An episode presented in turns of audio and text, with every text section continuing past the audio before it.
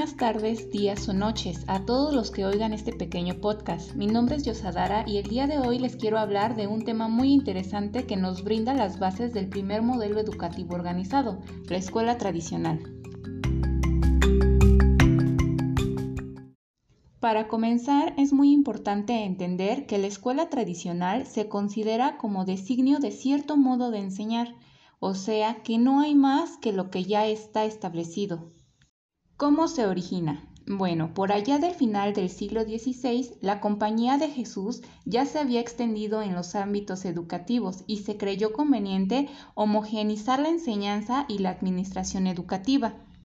Para lograr esto, se nombró a una comisión de académicos a que redactaran un documento que cumpliera con la función de reglamento definitivo, regularizador de las actividades dentro de los colegios el llamado Ratio Studiorum. En él se establecían los parámetros de organización e instrucción desde los encargados hasta los estudiantes.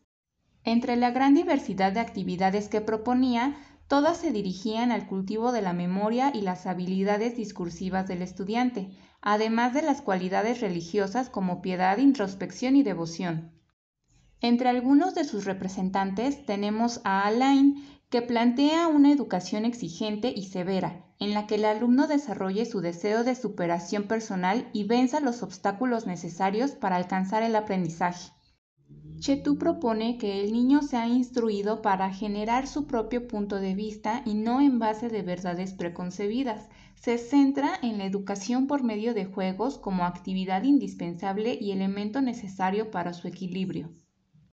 Por otro lado, Durkheim establece que la educación será dependiendo del pueblo, su moral, política y religión, con el fin de integrarlo y desarrollar en él las facultades intelectuales y morales que pide su época. Como vemos, la escuela tradicional tiene características de enseñanza monótonas, rígidas, inclusive violentas. Sin embargo, este es el primer sistema formal de enseñanza del siglo XVII, que ayudó a formar la práctica docente y didáctica que posteriormente surgiría a partir de su crítica.